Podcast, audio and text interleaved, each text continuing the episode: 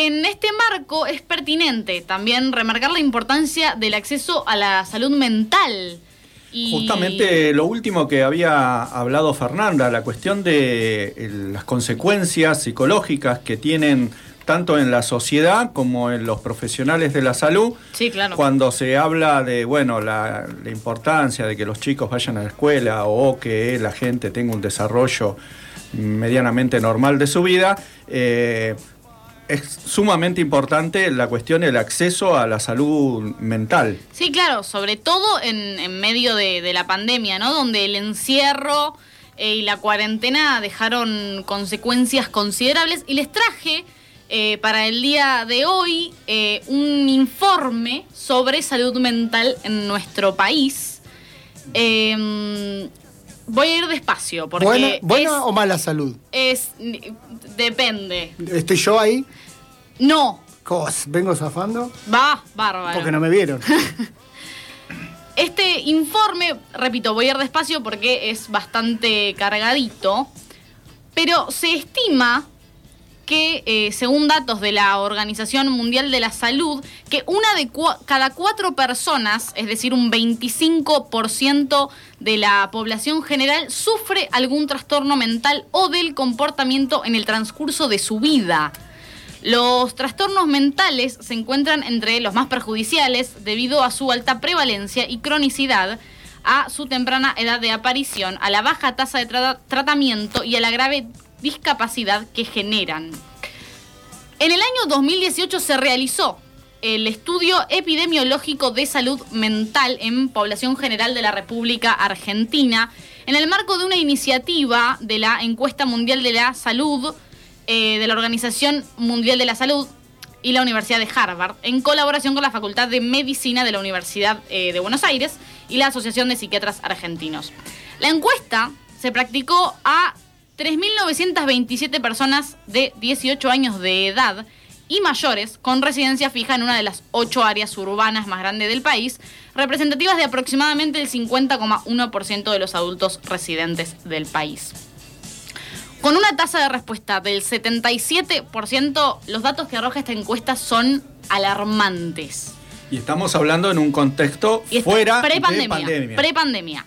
Según estos resultados, la prevalencia de vida de cualquier trastorno mental en la población general de la Argentina en mayores de 18 años fue del 29,1% y el riesgo proyectado de vida hasta los 75 años de edad del 37,1%.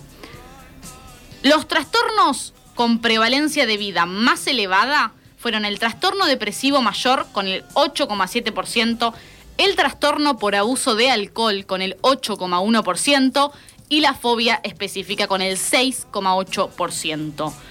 Los trastornos de ansiedad fueron el grupo de mayor prevalencia con el 16,4%, seguidos por los trastornos de estado de ánimo 12,3%, los trastornos por sustancias con el 10,4% y los trastornos del control de impulsos con el 2,5%.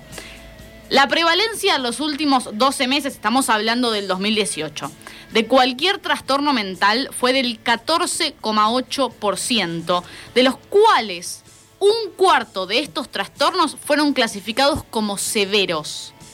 El 11,6% recibió tratamiento en los 12 meses previos y solo lo recibieron el 30,2% de aquellos que padecían un trastorno severo son bajísimos esos porcentajes.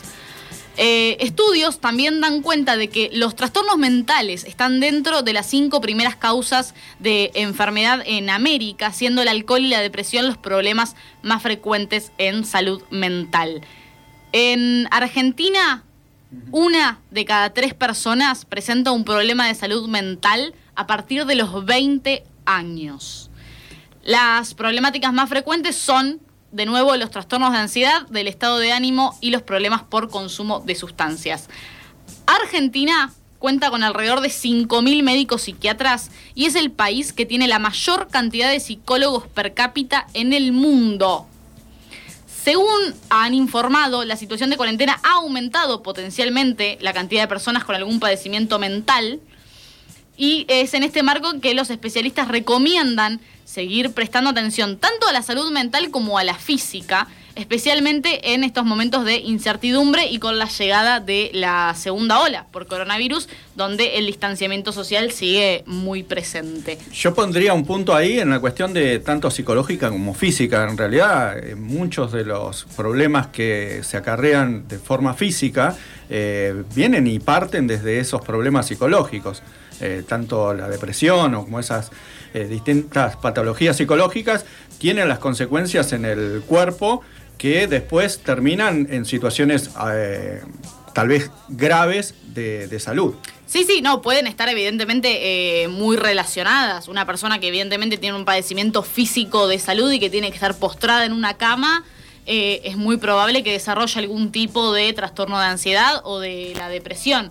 Toda esta información de, que acabo de dar de mucho porcentaje es prepandemia, de hecho, se sabe, porque hay estudios que no los traje porque era muy largo, pero hay estudios que datan de que en, pandemia esta situación ha empeorado muchísimo, eh, que mucha gente ha, desarrollado algún tipo de trastorno eh, depresivo, de ansiedad o algún problema con el consumo problemático de sustancias. Y la importancia que le debemos dar al tratamiento de estas patologías, porque cuando hablamos de eh, igualdad de oportunidades, eh, seguramente el abuso de sustancias o eh, la depresión son consecuencias también de una calidad de vida de todo un entorno que lleva a estas situaciones y que estas personas no tengan un tratamiento también les pone en un lugar de desventaja para eh, acceder a una mejor calidad de vida.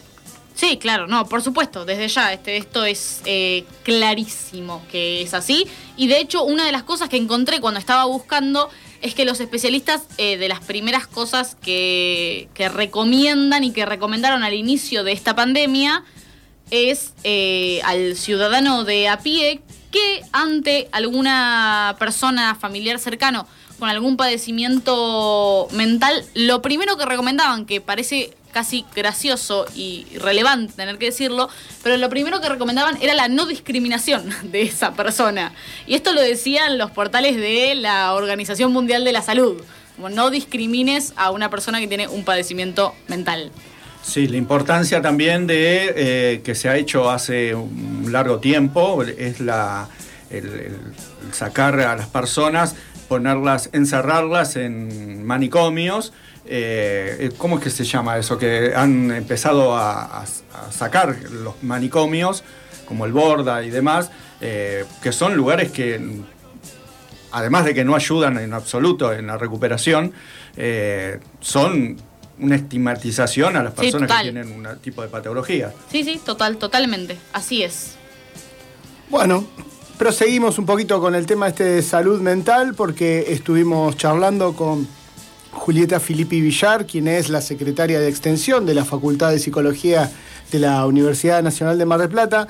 Hay que recordar que esta facultad, ya lo habíamos charlado el año pasado también entrevistando a la decana, eh, tienen dispositivos de atención a la población distintos dispositivos que tienen que ver con el adolescente o el adulto mayor y que se han profundizado eh, en su atención eh, durante la pandemia. Y hoy le preguntamos eh, sobre un balance que hayan hecho algún informe, cómo fue, digamos, este año 2020 y lo que va del 2021 respecto al estado de la salud mental de nuestra población, según los datos que hayan podido relevar. Así que, bueno, la vamos a escuchar ahora. Es Julieta Filippi Villar. A todos y a todas, mi nombre es Julieta Felipe Villar, soy la secretaria de Extensión de la Facultad de Psicología y bueno, les, les quería contar un poco cuál es la situación con la que nos encontramos en relación a la salud mental de la población de Mar del Plata a partir de la puesta en marcha de dos dispositivos eh, gratuitos que nuestra facultad eh, comenzó eh, a, a, ofrecer a toda la comunidad a partir del decretamiento del ASPO en marzo de 2020. El primer dispositivo es el Programa Integral de Orientación y Acompañamiento en el Cuidado Colectivo frente al COVID-19. Este programa está con conformado por diferentes dispositivos eh, que atienden a diferentes franjas etarias y diferentes problemáticas. Les puedo mencionar entre ellas dispositivos específicos para adultos y adultas mayores, para mujeres gestantes, para familias en situación de crianza, para familias con adolescentes, para familias con eh, personas en situación de discapacidad y otros dispositivos grupales para referentes de los comités barriales de emergencia de la ciudad de Mar del Plata. Por todos estos dispositivos eh, englobados en este programa han pasado más de 800 personas desde marzo a la fecha, unas 620 eh, continuaron con un seguimiento semanal o quincenal de acuerdo a la problemática que presentara. ¿sí? Eh, la mayoría de las consultas que tuvimos durante este periodo se focalizaron principalmente en situaciones de angustia, la gran mayoría, otras vinculadas al ataque de pánico, por lo general eh, cuestiones preexistentes que en la situación de pandemia eh, se incrementaron, mucha insistencia en lo que tuvo que ver con problemáticas de convivencia, sobre todo en los periodos del aislamiento más extremo y después el de la vuelta, el retorno a una nueva normalidad, que en el caso de los adolescentes también conllevó mucho trabajo de sus padres eh, para sostener las medidas de cuidado y distanciamiento social. Otra problemática con mucha relevancia fueron los duelos duelar a alguien en este contexto donde uno no puede velarlo si falleció por COVID, eh, donde no puede estar eh, estrechamente con familiares y seres queridos para sentir la contención física y emocional de los otros y otras, eh, también fue una problemática con la que tuvimos que lidiar muchísimo en este periodo y seguimos lidiando. Y en mucho menor medida también apareció lo que tuvo que ver con el consumo de sustancias, un incremento en la mayoría de los casos, en algunos periodos, sobre todo los iniciales. Eh, una de las cuestiones interesantes para rescatar es la feminización de la consulta, de este total de consultas que, les contaba. La mayoría, casi en un 89%, fueron realizadas por mujeres. Entendemos que eh, socialmente a las mujeres se nos tiene más habilitado poder conectarnos con nuestro malestar y buscar ayuda en relación a esto.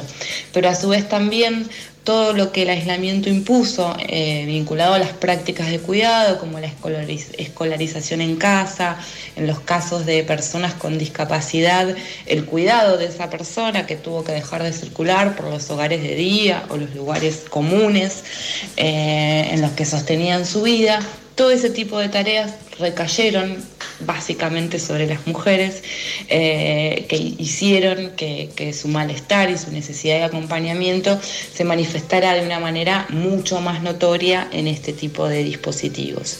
También se trabajó fuertemente con las referentas, sobre todo de los comités de emergencia barriales, que salieron a dar respuesta en la primera etapa de la pandemia a las necesidades alimentarias y sanitarias de sus barrios lo que les generó muchísimas situaciones de, angustia eh, y sintomatologías específicas vinculadas al insomnio, eh, manifestaciones psicosomáticas que también fueron trabajados con ellas en dispositivos grupales. El otro gran programa con el que venimos trabajando es el dispositivo de acompañamiento telefónico para contactos estrechos de COVID-19 que funciona en lo que es el centro de telemedicina de nuestra universidad. Eh, ese dispositivo se puso en marcha en octubre y a la fecha ha recibido unas 165 consultas, de las cuales 135 continuaron con un seguimiento por parte de los voluntarios y voluntarias que prestan funciones en este lugar. Este dispositivo tiene por objetivo acompañar a las personas cuando están esperando el diagnóstico de COVID y a su vez eh, ayudarlos a sostener la situación de aislamiento en el caso de los contactos estrechos. También en este dispositivo la feminización de la consulta fue otra constante, con un 80% de mujeres consultantes y las problemáticas se vinculaban con la angustia propia a la situación de aislamiento preventivo, los eh, sintomatologías preexistentes que se agravan en esta situación, la preocupación constante por familiares que se encuentran en etapas complicadas, graves de COVID, nuevamente el duelo por personas cercanas y muchos cambios en los hábitos de sueño y alimentación.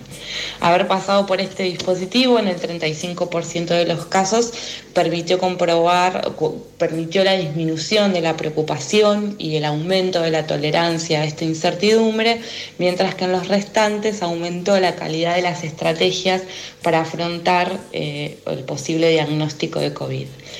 Eh, continuamos trabajando a la fecha con todas estas cuestiones eh, y preparándonos para lo que se está viniendo.